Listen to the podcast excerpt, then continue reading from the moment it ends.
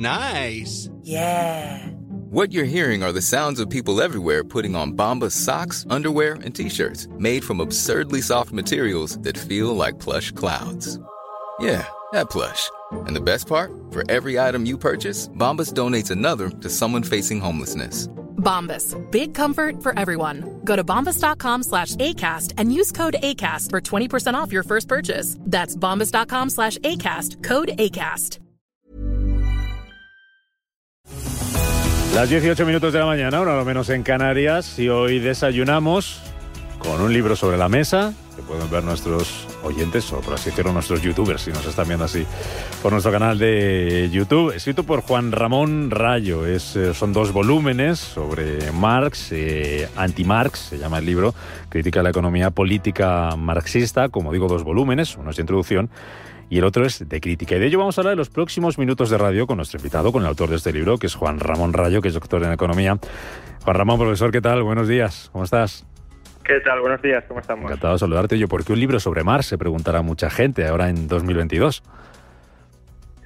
Bueno, eh, en primer lugar, porque yo suelo escribir libros de lo que me interesa investigar y quería investigar sobre marxismo para criticarlo con cierta exhaustividad y ese es el resultado resultado de, varios años de, investigación que quedan por escrito y que espero que le pueda resultar útil a otra gente, aparte de a mí mismo, todo lo que he aprendido durante, durante la trayectoria de la escritura. ¿no? Ah.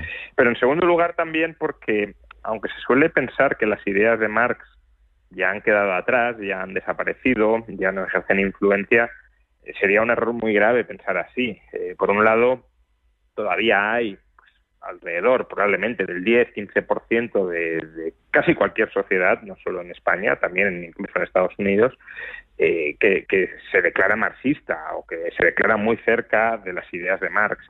Eh, bueno, en España lo podemos ver, pues, en función del porcentaje de voto que, obtienen partidos de extrema izquierda, ese, ese 10-15% siempre suele estar ahí, ¿no? Eh, pero es que además el otro 90-85% de la población que se cree bastante ajena a las ideas de Marx, incluso muchos de ellos probablemente se consideren antimarxistas, pero en gran medida siguen muy influidos por, por, las ideas de Marx, por el lenguaje, por las categorías, eh, por las intuiciones que introdujo en, la esfera pública e incluso por, por las propuestas políticas que en, un, en, una primera instancia defendió.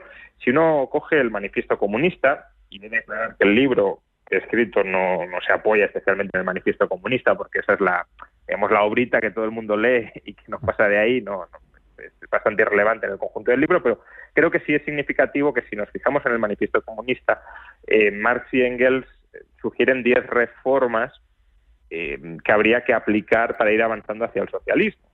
Pues bien, si leemos esas 10 reformas, prácticamente hoy las defiende todo el mundo las defiende prácticamente todos los partidos políticos. Incluso muchas de ellas las defiende Vox. Por lo tanto, eh, el marxismo hasta cierto punto ha penetrado en nuestra mentalidad, en nuestra ideología y ni siquiera somos conscientes de ello. Eh, ¿Te ha sorprendido mucho, Juan Ramón, lo que has eh, averiguado, investigado sobre Marx o más o menos todo está en línea con lo que podías esperar?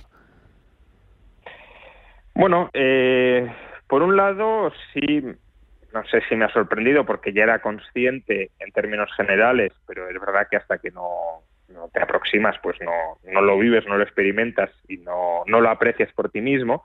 Pero sí me ha sorprendido, sí he encontrado un pensador eh, extremadamente coherente y con una profundidad eh, muy grande, de ahí que, que, seduzca a, tantísima gente.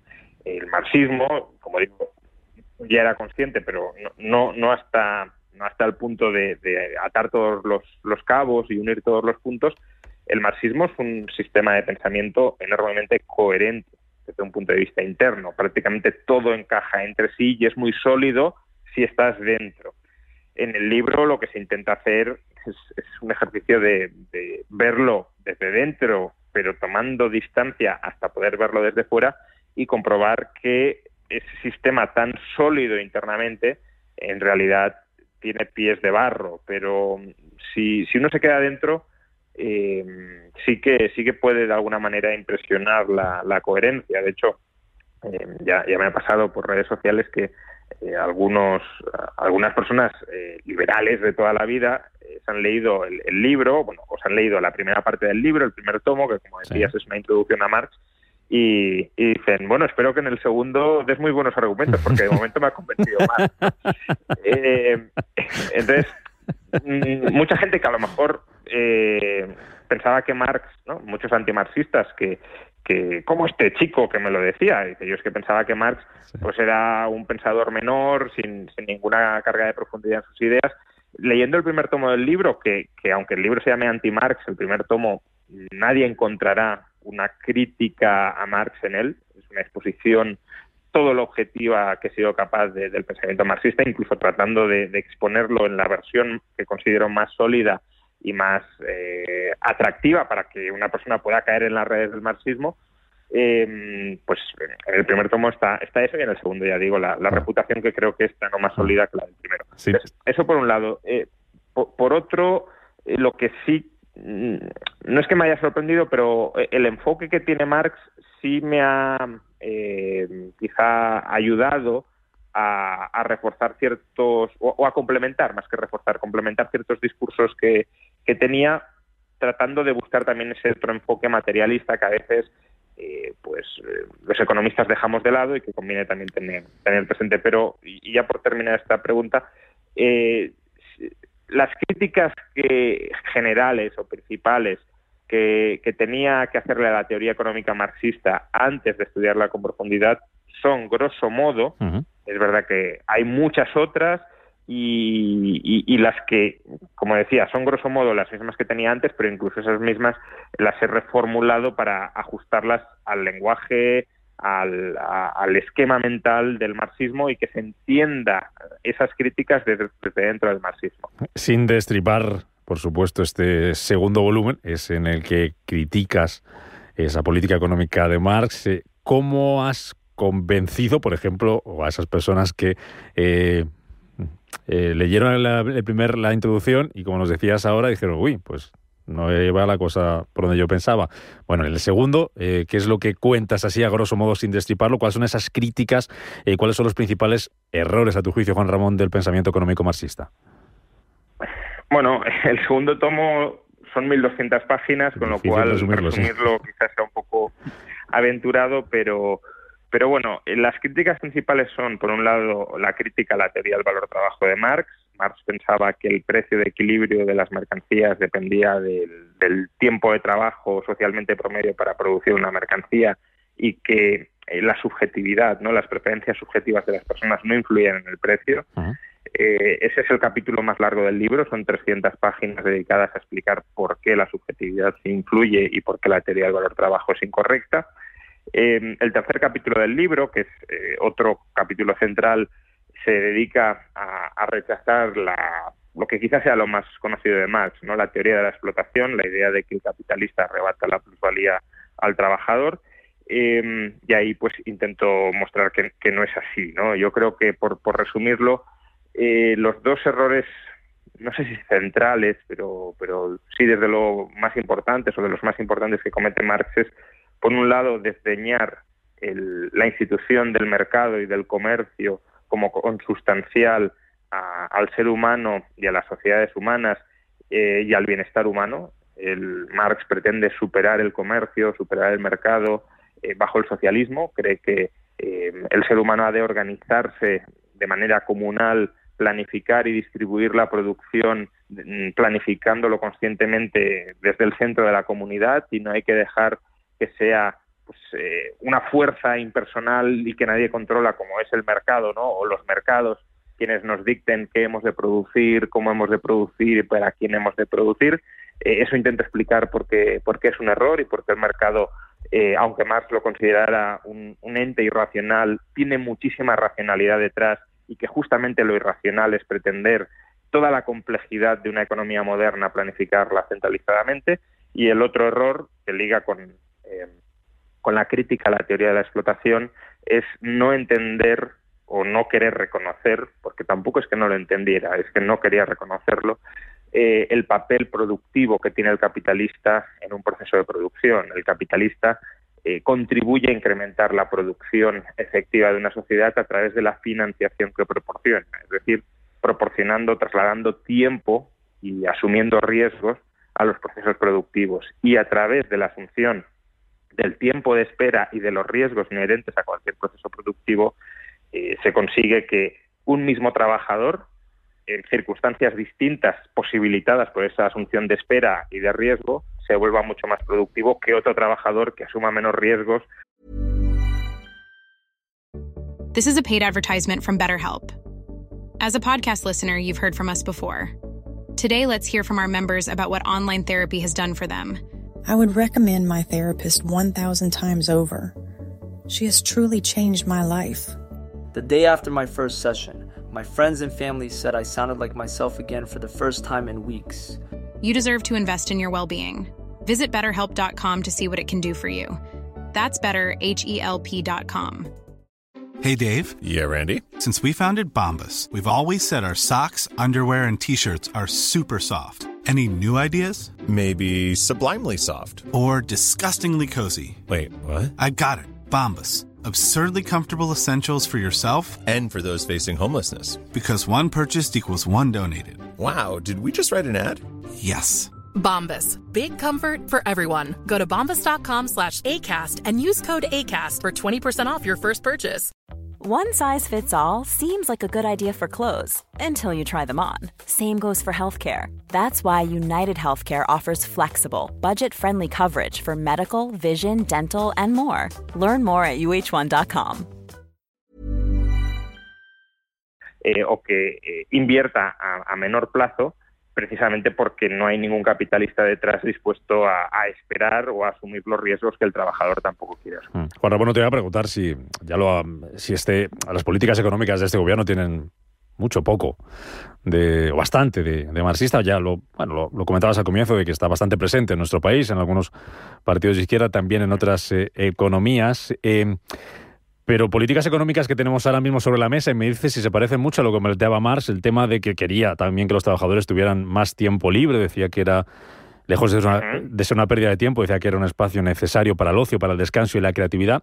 No sé si tiene mucho que ver esto con el planteamiento de Más Madrid, de Rejón, de Más País, mejor dicho, de Rejón, de, de la semana laboral de cuatro días, que está ahora mismo en estudio o en planteamiento, no sé en qué punto está exactamente y cómo se quiere, cómo lo quiere llevar el gobierno, con esa propuesta de las empresas que lo adopten de 150.000 euros. Eh, no sé qué te parece a ti esto de, la relación entre Marx y esta semana de cuatro días y cuál es tu opinión sobre la semana de cuatro días.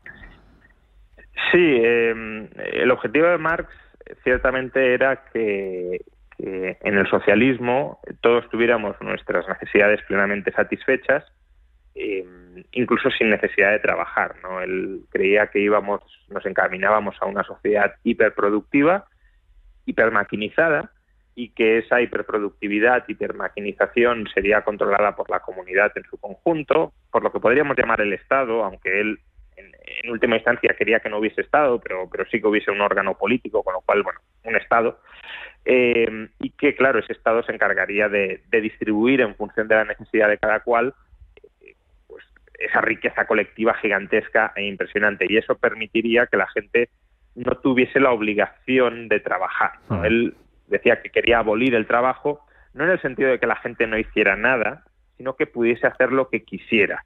Eh, decía, pues si nos apetece ser pescadores por la mañana, eh, ingenieros por la noche, pues pescadores por la mañana, ingenieros por la noche o por la tarde. Bueno, eh, más allá de la irrealidad del escenario, eh, desde luego avanzar hacia una reducción de la jornada laboral, Marx te diría que reduce la explotación del trabajador, ¿no? porque eh, la plusvalía se arrebata una de las formas de obtener plusvalía es alargando la jornada laboral y no pagando esas horas extras, según Marx, con lo cual reduciendo la jornada sin reducir el salario, lo que, se lograría, según Marx, es reducir la, la expropiación del tiempo de trabajo del trabajador, la explotación.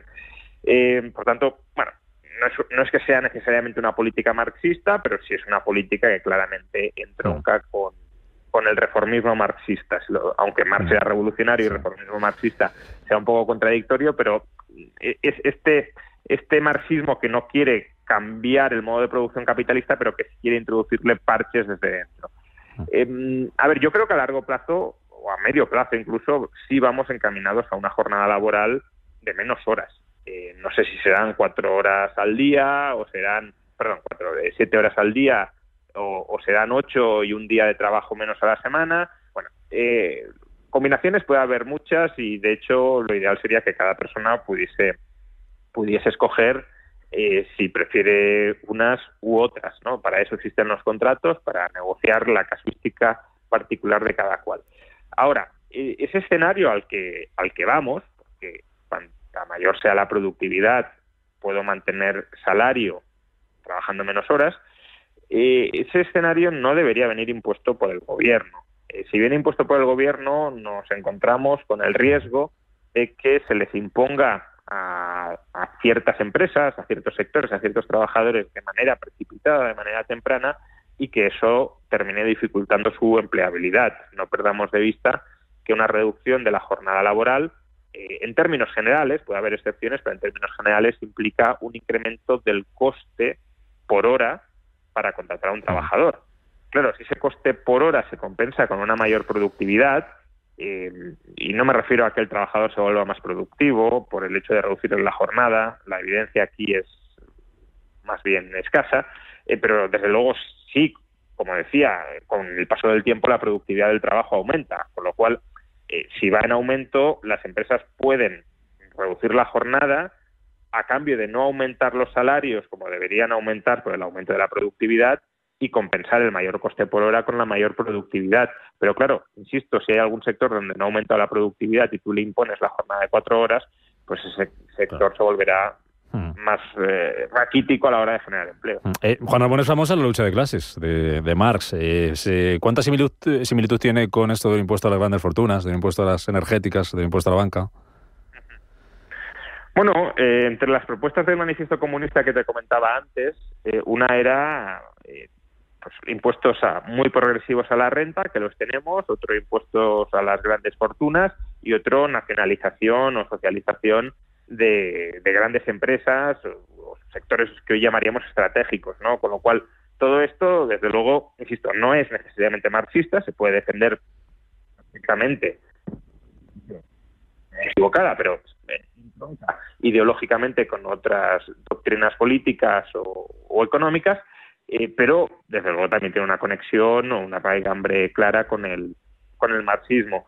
Eh, bueno, la, idea de lucha de clases en Marx es, es una idea que, también ha tenido mucho predicamento, pero que al final la, definición de clase social que nos proporciona Marx es bastante pobre. Mm. De hecho, eh, Marx, aunque como dices es una idea, la lucha de clases que está muy muy presente en toda la sociedad y que le atribuimos a Marx, Marx en ningún en ninguna parte de su muy voluminosa obra, para que porque a veces pensamos, bueno, el manifiesto comunista y el capital, no, no, no. Eh, las obras completas de Marx y Engels son 50 tomos de 700 eh, páginas cada tomo, lo cual no estamos hablando de, de, y ni siquiera están ahí todos los todos los escritos, ¿no? Pero bueno, lo que podríamos decir la recopilación más completa de sus obras eh, estamos hablando de, de, 50 tomos de, 700 páginas, ¿no? Unas 35.000 páginas, que, no está mal.